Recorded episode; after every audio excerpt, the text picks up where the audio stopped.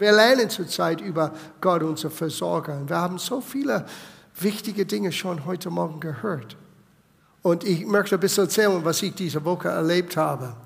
Weil ähm, dieses Jahr war schon anders als letztes Jahr. Als wir zu einem Ende vom letzten Jahr kamen, war alles wunderbar. Wow, herrlich. Sogar so. Wir haben ein Jahr beendet im Plus. Wow. Das ist außergewöhnlich, weil wir sind, ich bin nicht der große Manager. Ich sage euch ganz ehrlich, ich bin nicht hier als der allwissende Manager und ich habe äh, den großen Plan. Nein, ich versuche zu beten, vom Himmel zu hören und das zu tun. Und der Sorge gebe ich ab. Das habe ich vor langem gelernt. Und das ist meine Bemühung in diesem ganzen Thema, dass du lernst, den Sorgen abzugeben. Und das ist, was Gott mir zeigte und sagte in dieser Woche. Erstens, viele sagen das, dass ich Gott vertraue, aber sie leben das nicht aus. Man merkt das bei der Sorge und Ängste. Man merkt das bei den äh, äh Vorbehalten, die man hat. Und Gott möchte das enden. Ich komme nicht mit einem Korrektor, ich komme mit einer Ermutigung heute Morgen. Gott möchte, nicht der Pastor, Gott möchte das enden. Gott möchte dir helfen, wirklich zu wissen, dass Gott dich kennt, liebt und für dich sorgt. Aber Dinge mit Gott sind anders als den Happy End in einem Buch. Ich saß in einem Pastorentreffen diese Woche. Der einladende Pastor, wo wir waren in der Christusgemeinde, er hat eine kurze Ermutigung gegeben. Das ist ein bisschen unsere Tradition, wo immer wir sind, wo wir, immer wir uns treffen in der Evangelischen Allianz. Der einladende Pastor gibt einen kleinen Andacht. Und es ist auch eine Tradition, wenn es kommt zu einem Treffen, man wird nicht gefragt, John macht den Lowpreis. es heißt schon auf dem Protokoll, bevor ich angefragt bin. Die fragen sogar nicht mehr. Das John macht den Low Price. Und, und uh, das nehme ich als eine Ehre, sage ich, das tue ich gerne. Und der Antrag kam von Apostelgeschichte 13. Now, ich komme gleich zu meinem Predigt heute Morgen. Aber es ist ein bisschen den Anlauf zu das, was ich glaube, Gott uns sagen möchte heute Morgen. Und der Pastor erzählte von den Herausforderungen von Paulus. In Apostelgeschichte Kapitel 13, man hört von wo die, die Dienstgaben, die waren Propheten und äh, Lehrer, die zusammenkamen in eine Gemeinde namens Antiochia. Und dort haben sie gebetet und gefastet. Und dann nach einigen Tagen sprach Gott ganz deutlich, sende Paulus und Barnabas aus, oder Saulus, wie er hieß damals, sende Barnabas und Saulus aus für das Werk, wozu ich sie berufen habe. Und nachdem sie nochmal gebeten gefasst haben, die senden Saulus und Barnabas aus. Und ja, die erste Missionsreise, man hat Widerstand erlebt, aber im Großen und Ganzen, es war ein riesiger Erfolg. Gemeinden sind entstanden und es ist erstaunlich. Und dann in der Kapitel 15 kommen sie wieder zusammen. Und dann sagte Paulus, ich denke, wir sollten nochmal, nochmal ausgehen. Und dann fing es an zuerst Krach zwischen Barnabas und Saulus. So, der Krach war so heftig, die haben eine Spaltung erlebt. Barnabas ging in eine Richtung, Saulus oder Paulus in eine andere Richtung. Und dann geht Paulus aus mit Silas und einigen anderen und überall, wo er hinging, Gott sagte, nein, nein, nein. Die wollten hingehen und der Tür war zu. Du könntest denken, wait a minute, Gott, du hast prophetisch geredet, du hast uns gesandt, wir sind Apostel, um Gemeinden zu gründen und jetzt jeder Ort ist zu. Wo immer wir hingehen wollen, du sagst nein oder die Tür ist zu. Und sieh, manchmal ist das bei Gott so.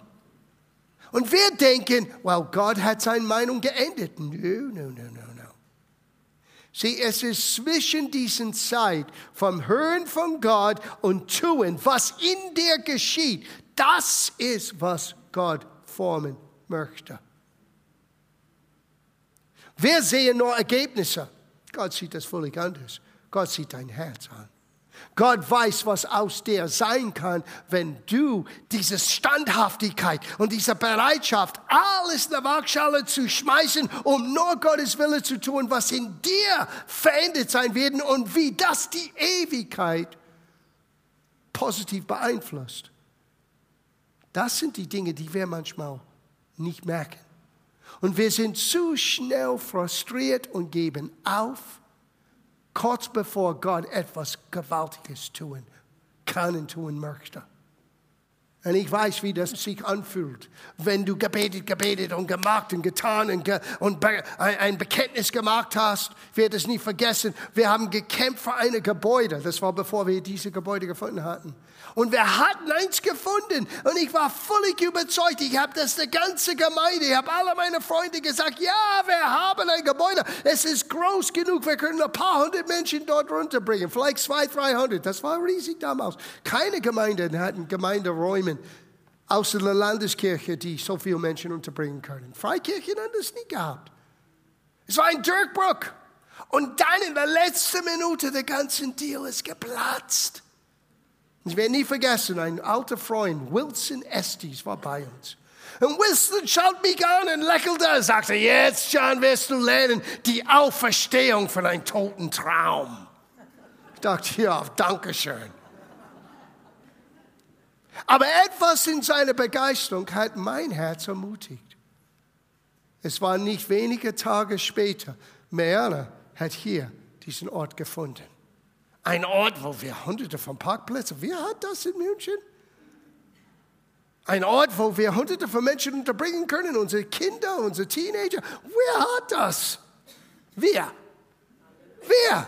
Weil Gott hat ein Tür für uns geöffnet. Aber es gab ein Tür zuerst zu.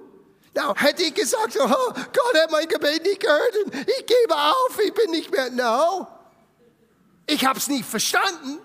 Es ging mir in meiner Seele nicht gut, aber sein Leckel, Wilsons Leckel, jetzt wirst du lernen, die Auferstehung von einem toten Traum hat etwas in mir lebendig gemacht. Aber ich sage das, weil ich spüre, das sind viele, die das auch so erleben, wie Paulus.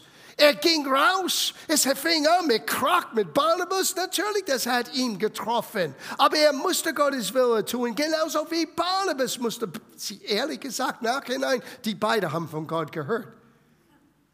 Die hätten es vielleicht anders geregelt, aber beide haben von Gott gehört. Barnabas sollte Johannes Markus weiterhelfen. Später, Paulus sagte, ich brauche ihn. Aber er war der strittige Punkt. Der Junge ist abgehauen. Und es hat viel Ärger gekostet. Und Paulus wollte ihn nicht nochmal mitnehmen. Ihn bringe ich nicht mit nochmal. Und Barnabas sagte, ohne ihn komme ich nicht. Und Paulus sagte, okay, dann bleibst du zu Hause. Uh, lieber Christen. Das ist in deiner Bibel übrigens. Ende von Apostelgeschichte 15. Und dann, nein, nein, nein, nein, Tür zu, Tür zu. Und Paulus könnte denken, wait a minute. Und dann einen Abend, ein Traum. Ein Mann rief, auf Kleinasien. Komm her und helf uns. Ah, danke Gott. Das war der Beginn von einer offenen Tür für ganz Europa. Wir sitzen hier, weil Paulus hat nicht aufgegeben, aber dran geblieben, jede Tür angeklopft, in jede Richtung war er bereit zu gehen, auch wenn Gott sagte, nein, nein, nein, nein, nein, bis diesen Traum kam. Wir sitzen hier heute Morgen, 1900 Jahre später, und sagen, danke Paulus, dass du das getan hast. Danke, dass du nicht aufgegeben hast. Und so ist das mit der Versorgung Gottes. Genauso.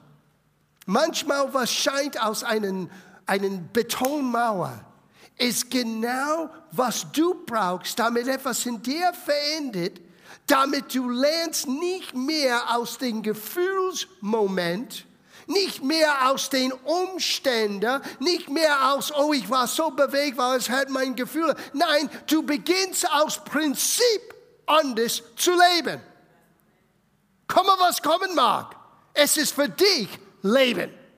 Und das ist genau das, was die meisten fehlen. Die kennen die Bibelstellen, die kennen Kapitel und Vers, aber das ist anders, wenn du das erlebst. Wenn das ein Teil von dir ist, du kannst nicht anders tun, weil es ist für mich ein göttliches Prinzip und ich lebe darin. So, lass uns wieder einsteigen in die nächsten paar Minuten. 5. Mose, Kapitel 8 war unser Einstieg in das Ganze. Vers 18. Vers 18, denkt viel mehr an den Herrn, euer Gott. der euch die Kraft gibt, Reichtum zu erwerben. Er gibt dir nicht Reichtum, er gibt dir die Kraft. Das ist die erste Fehler. Du erwartest alles von Gott, dass Gott irgendwie von Himmel, no, Gott gibt dir die Kraft. Und du wirst das erleben mit seiner Helfer und aus seiner Helfer. Natürlich. Jesus sagt, ohne mich könnte er gar nichts tun. So, wir verstehen, wir meinen vom, verbunden mit Jesus. Aber er gibt uns die Kraft und er gibt uns die Kraft durch seinem Wort und durch seinen Geist. Sein Geist wohnt in dir. Wenn Jesus dein Herr ist, sein Geist wohnt in dir. Und wenn du möchtest, sein Geist kann auf dich kommen und Gott kann dich benutzen, auch anderen Menschen zu dienen. Das ist ein anderes Thema. Selber Heiligen Geist. Aber dieses Wort, hier, hakt es am meisten.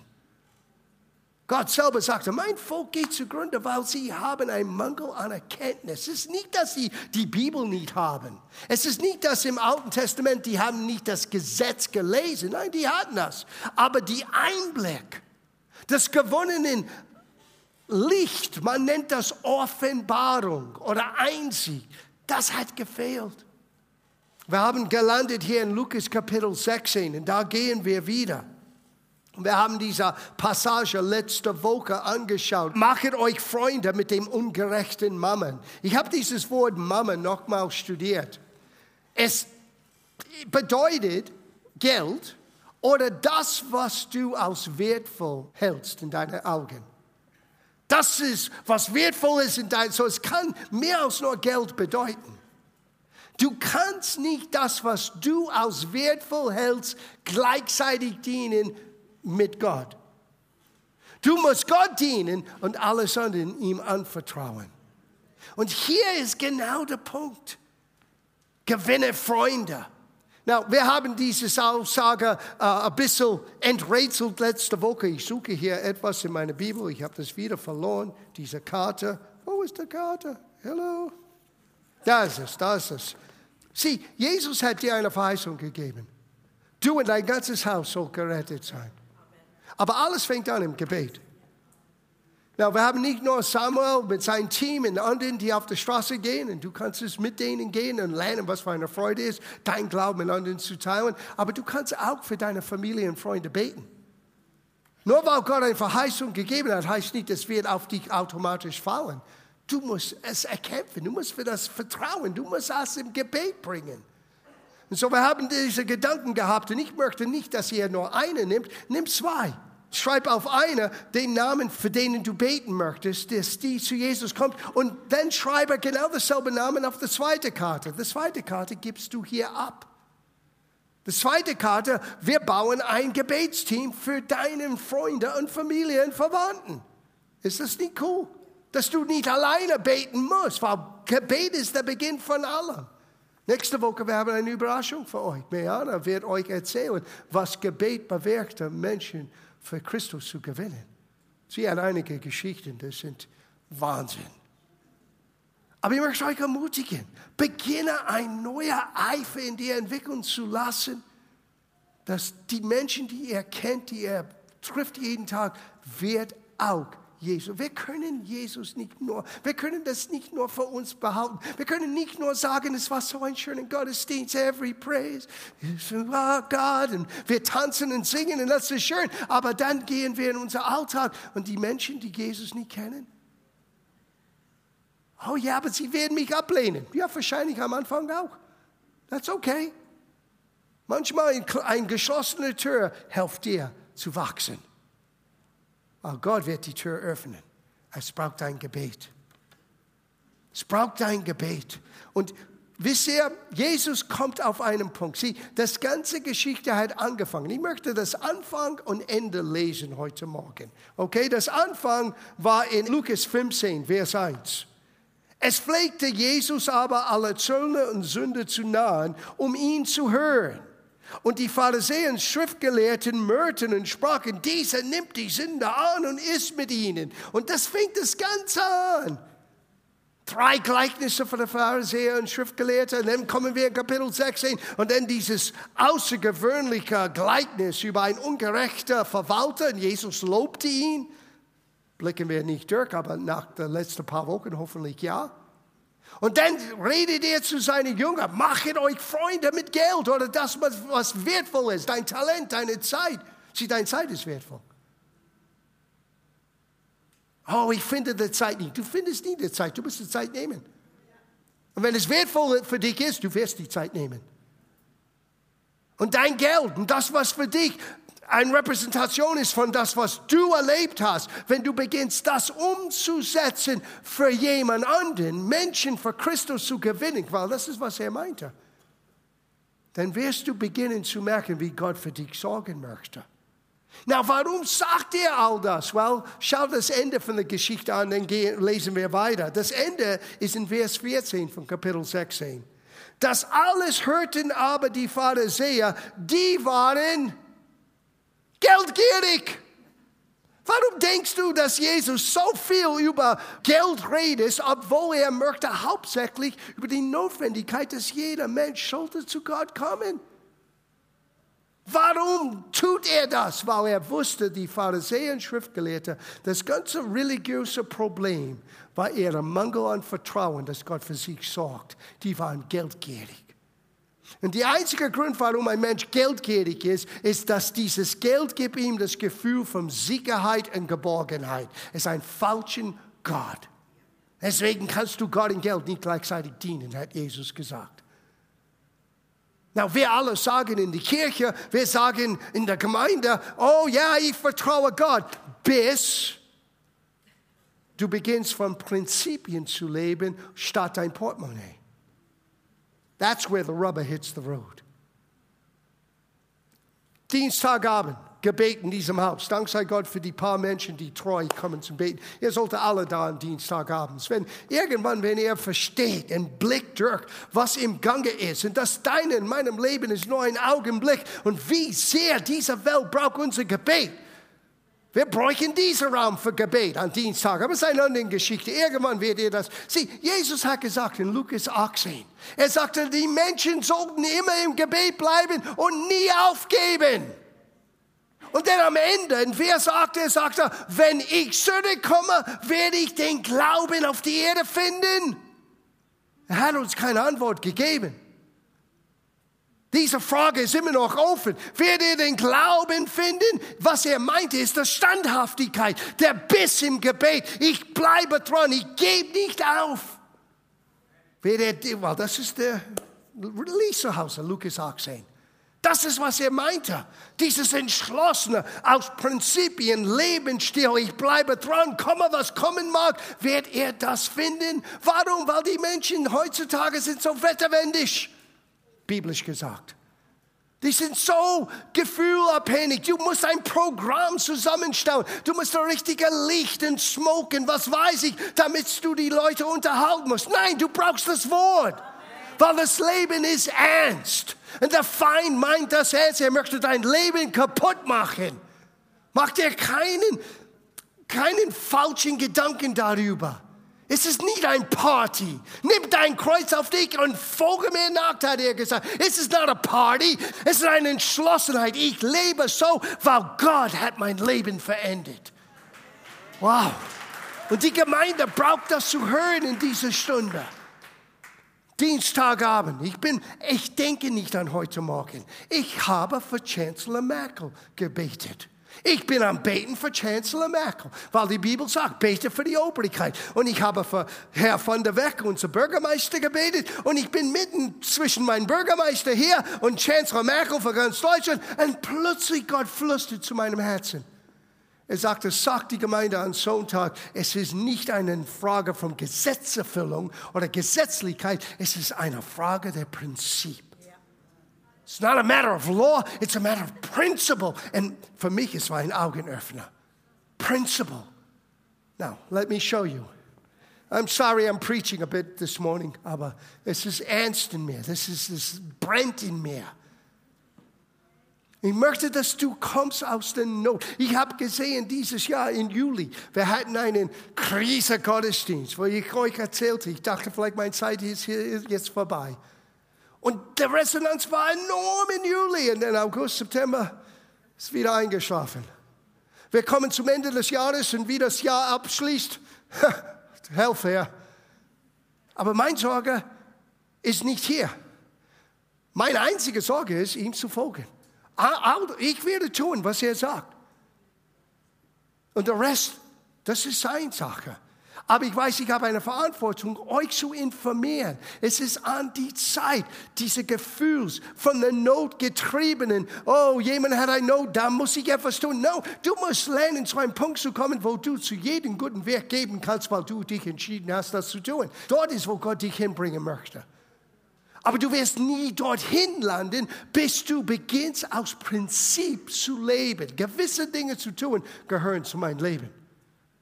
Und Jesus hat das right mittendrin von dieser Passage für diesen geldgierigen religiösen Leiter und für sein Jünger, für seine zukünftige Gemeinde diese Aussagen reingepackt. Schau, was ich meine. Wir haben gerade Vers, ähm, was war das, neun, gewinne Freunde mit deinem Geld. Das war die erste, ich bin sicher, die, die Apostel haben gesagt, was hat er gerade gesagt? Bevor sie sich erholen könnte von diesem Schock, er kommt mit dem nächsten Schock. Wir sehen, wer im kleinsten treu ist, der ist auch im großen treu. Wer im kleinsten ungerecht ist, der ist auch im großen ungerecht. In anderen Worten, was du tust mit das Wenige, was du heute hast, bestimmt, was du sein wirst, wenn vielleicht eines Tages es wird größer sein. Und Jesus sagt, hier ist ein Geheimnis. Wenn du nicht jetzt treu bist mit das, was du hast, auch wenn du denkst, es ist gering und klein, du wirst nie von Gott das Große sehen. Oh, Pastor, eines Tages wenn. Vergiss das. Du wirst genauso faul sein dann, wie du heute bist. Du wirst genauso so unzuverlässig dann, wie du heute bist, weil du lebst nicht in Vision, du lebst in einer Illusion. Wenn es eine Vision ist, dann tust du heute, was immer du tun kannst, in dieser Siegweise zu leben. Und wer treu ist mit den Kleinsten, er wird treu mit den Größten. Wir belohnen Gaben heutzutage in der Gemeinde. Wir freuen uns auf die neuen Gaben. Gaben zu predigen, Gaben zu singen, Gaben zu spielen, Gaben, was weiß ich, äh, ähm, Geschäft zu machen. Jesus sagte, halte Acht auf den Treue. Treue Menschen und Gott wird sie befähigen. Es ist an die Zeit für die Treue. Und Treue lernst du nur in den kleinen Dingen, die unscheinbar nicht so wichtigen Dingen. Weil was du da tust, wird dein ganzes Leben ein Weg für dich schaffen, wird für dein ganzes Leben ein Tür für dich öffnen. Und jetzt hören wir, was Gott meinte mit klein und groß. Das war für mich interessant. Der nächste Satz. Er sagte, wenn ihr nun mit dem ungerechten Mammon, das heißt Geld, wenn ihr nicht treu seid mit eurem Geld, warum? Das ist das Geringste für Gott. Sieh, Gott möchte dein Geld nicht, Gott möchte dein Herz. Ist ganz ruhig hier geworden. Gott möchte dein, dein Herz haben. Wenn du nicht treu bist mit den ungerechten Mammen, wer wird euch das Wahre anvertrauen? anvertrauen? Und ich habe euch gesagt, das Wahre ist das, was du nicht mit Geld kaufen kannst. Gott ist Gegenwart, Gott ist Gunst, Gott ist Kraft, Gott ist Weisheit. Das ist, was wir alle haben. Alle Christen? Well, der Weg ist, lerne treu zu sein mit dein Geld. Kaufe ich den Segen? Hey, ich habe das nicht geschrieben. Ich erzähle nur, was Jesus sagte. Und es wird noch schlimmer. Wir lesen den nächsten Satz. Und wenn ihr mit dem fremden Gut nicht treu werdet, wer wird euch das Eure geben? Und hier geht's los mit Prinzip. Ich werde euch ganz im Kurzen in den nächsten Minuten sagen, was ich meine. Es gibt etwas im Leben, was dir nicht gehört.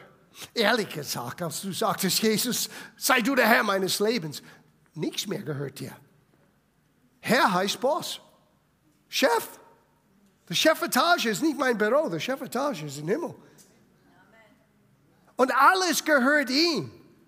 Aber es gibt einen Aspekt deines Lebens, was Gott sehen möchte. Und die meisten Christen verstehen es überhaupt nicht. Entweder sind sie übergeistlich und sie sagen, alles gehört Gott. Aber sie leben nicht bei Prinzip. Oder sie sagen, ich bin in dem Neuen Testament, ich bin nicht gesetzlich. Es hat nichts zu tun mit Gesetzeserfüllung.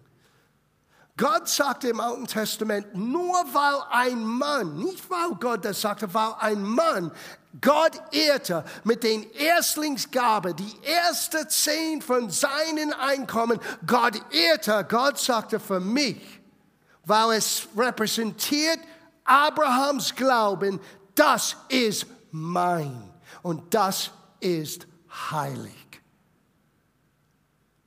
Und hier ist das größte Problem von den meisten Christen. Ja, ich bin Christ, ich bin frei. Ja, das bist du. Aber du kannst auch in deiner Freiheit dumm sein. Du kannst gewisse Dinge annehmen, als ob es ist, aber es ist nicht so. Wenn Gott sagte, das ist heilig und das ist mein, dann nimm deinen Finger weg, weil Jesus sagte, wenn du nicht treu bist mit das, was dir nie gehört, Wer wird dir deinen eigenen anvertrauen? Und die meisten Christen betteln und sagen, Gott, helf mir, helf mir, helf mir. Und Gott sagte, fange an, treu zu sein mit das, was mir gehört. Na, wenn du das angehst als Gesetzerfüllung, ich muss das tun, das habe ich versucht. Ich bin ärmer geworden. Ich musste Geld ausleihen. Mom, kannst du mir bitte noch 100 Dollar ausleihen? Nur für eine Woche, ich muss meine Stromrechnung zahlen. Und dann gehe ich in die Kirche und zahle mein Zehnten der Glaubensmann. Und irgendwann habe ich gesagt, Gott, dieses, dieses Widerspruch kann ich nicht mehr aushalten, diese Spannung. Was ist hier falsch? Und Gott sagte, du liegst falsch. Du hast keine Ahnung, was du tust. Du machst eine Gesetzeserfüllung, aber du verstehst nicht, was für mich wichtig ist. Und dann habe ich begonnen, über Abraham und Jakob und anderen zu lesen. Dann habe ich begonnen zu lesen, was Gott sagte. Du beraubst mir den, den, dieser Freude, euch als meine Kinder zu segnen, wenn du hältst was für mich heilig ist, weil es bedeutet, dass du mich wirklich vertraust. Und das ist, was Gott mir sagt an Dienstagabend. Sagt die Gemeinde, beginne aus Prinzip zu leben. Sieh, deswegen ist der Zehnten oder die ersten Zehnte die erste. Du weißt nicht, was kommt. Wer weiß, was dieser Monat kommen mag? Oder nächster Monat im Dezember. Und dann kommst du zu Gott in einer frechen Art und Weise und du gibst ihm den ersten Teil, bevor das Monat begonnen hat. Wow. Und du tust das nur, weil du weißt, es gehört ihm, es ist heilig. Es ist heilig, weil es repräsentiert mein Vertrauen. Es ist heilig, weil Gott sagte, schau mal, schau mein Kind an. Er ist bereit, sie ist bereit. Und wenn du glaubst nicht, dass Gott das anschaut, well, du solltest deine Bibel nochmal lesen. Jesus saß im Tempel und schaute, wie die Menschen in der Kasse er Spende gegeben hat. Der Italiener Cornelius, in Apostelgeschichte 9 und 10. Er hat viel Almosen, viel Spende gegeben und Gott hat das gesehen. Ein Engel sagte, Gott hat deine Gebete und dein Almosen gesehen. Sieh, wenn du lernst, den Finger wegzunehmen von das, was Gott sagte, es bedeutet mir so viel. Gott braucht unser Geld nicht. Gott braucht unser Vertrauen und Herz. Und wenn wir halten zurück, das war die ganze Geschichte in, in Malachi. Das ganze Volk ist weg von mir gegangen. Ja, wie sind wir weggegangen? Und dann Gott sagte, wir ein Mensch Gott berauben. Ja, wie haben wir Gott beraubt? Du hast zurückgehalten an Singgaben und Opfergaben. Du hast mich beraubt. Wie haben wir Gott beraubt? Dieser Freude uns zu segnen. Gott kann uns nicht segnen, wenn wir nicht nach Prinzip, nach seinem Weg leben. Wir leben nach den Umständen. Gott sagt, ich habe euch so lieb, aber ich kann euch nicht so helfen, wie ich so gerne tun möchte. Das ist für dich aus, aus Prinzip, aus Lebensstil. Manchmal tue ich das nur, weil ich weiß, dass es richtig ist. Na, ich muss einen Herzenswandel erleben um das zu ermöglichen. Und jetzt sage ich fast, das war 1900, Ende 80, Beginn 81. Ich bin nicht ganz sicher. So, wo sind wir jetzt, 2018? 36, 37 Jahre? Es hat mir 36, 37 Jahre durch hohen und tiefen, durch manchmal, wo ich selber nicht wusste, wie wir werden gehen, dass ich zu einem Punkt kommen können, wo ich sage, das ist wie Atmen für mich, das gibt keinen zweiten Gedanken. Warum? Weil ich habe inzwischen gelernt, es ist heilig.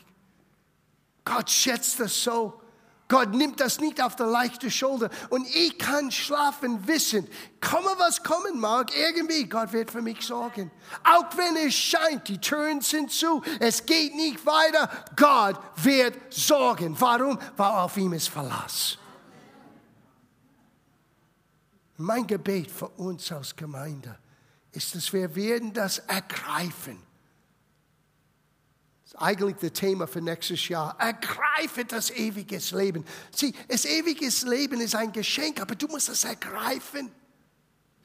Du kannst nicht simpelig mit ewiges Leben umgehen. Du musst das ergreifen. Ich greife nach dem, wozu Gott mich berufen hat, wozu Gott mich ergriffen hat. Gott hat mich ergriffen. Er nahm mich aus dem Tod und brachte mich ins Leben.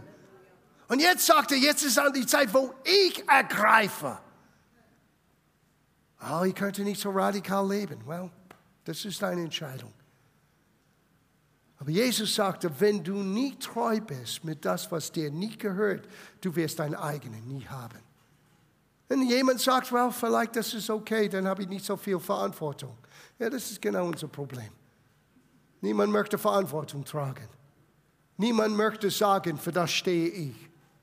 Aber ich glaube, Gott hat einen Sehnsucht für ein Volk, die bereit sind, nicht an den Menschen zu richten, nicht an den Menschen zu sagen, wie sie sein sollen, sondern ich sage für mich, das ist, was für mich wichtig ist. So lebe ich, so entscheide ich.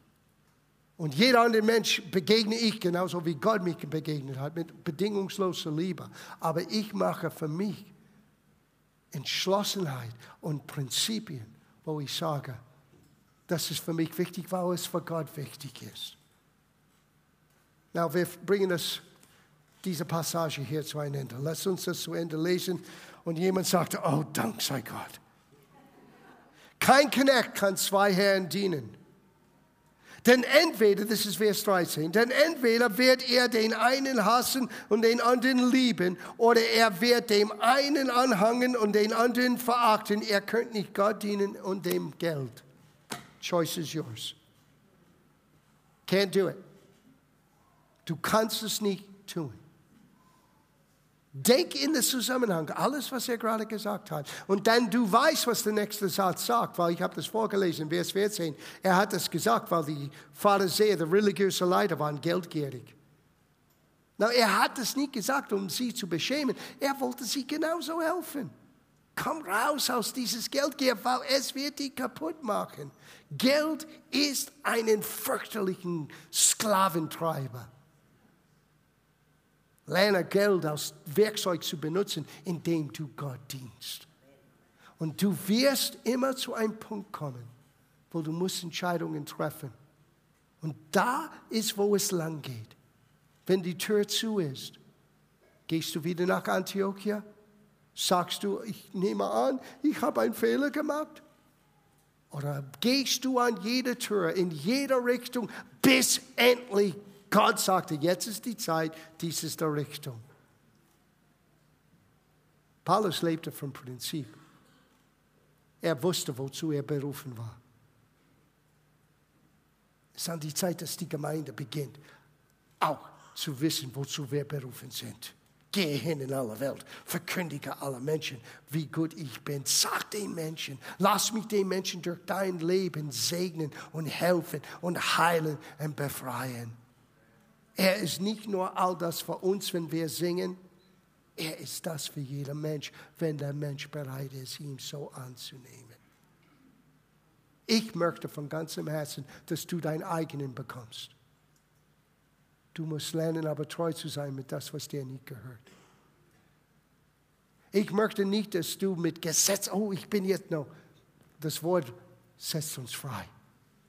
Gott, ich möchte lernen. Das habe ich Gott gesagt. Und es dauerte ein bisschen bei mir. Gott, ich möchte lernen, was das bedeutet, deinen Namen zu ehren.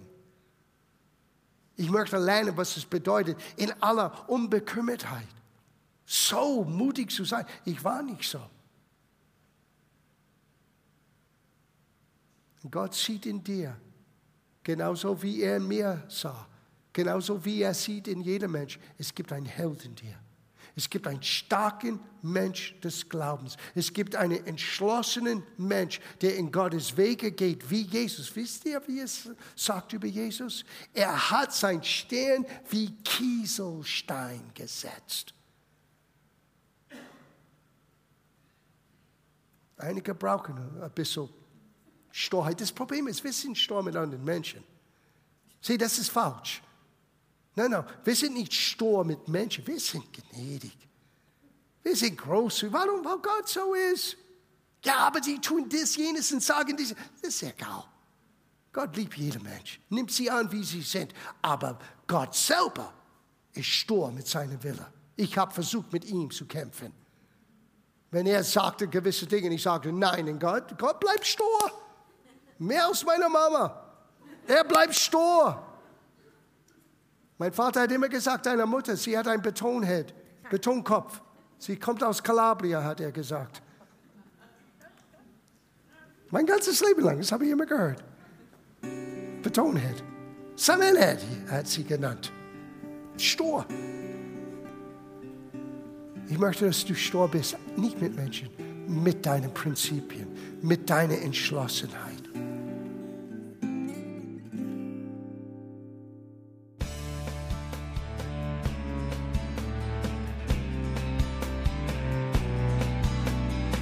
Liebe Zuhörer, das war ein Ausschnitt eines Gottesdienstes hier im Gospel Life Center. Auf unserer Website www.gospellifecenter.de können Sie die Notizen für diese und andere Predigten nachlesen und sich über die Arbeit von Gospel Life Center informieren. Wir wünschen Ihnen Gottes Segen.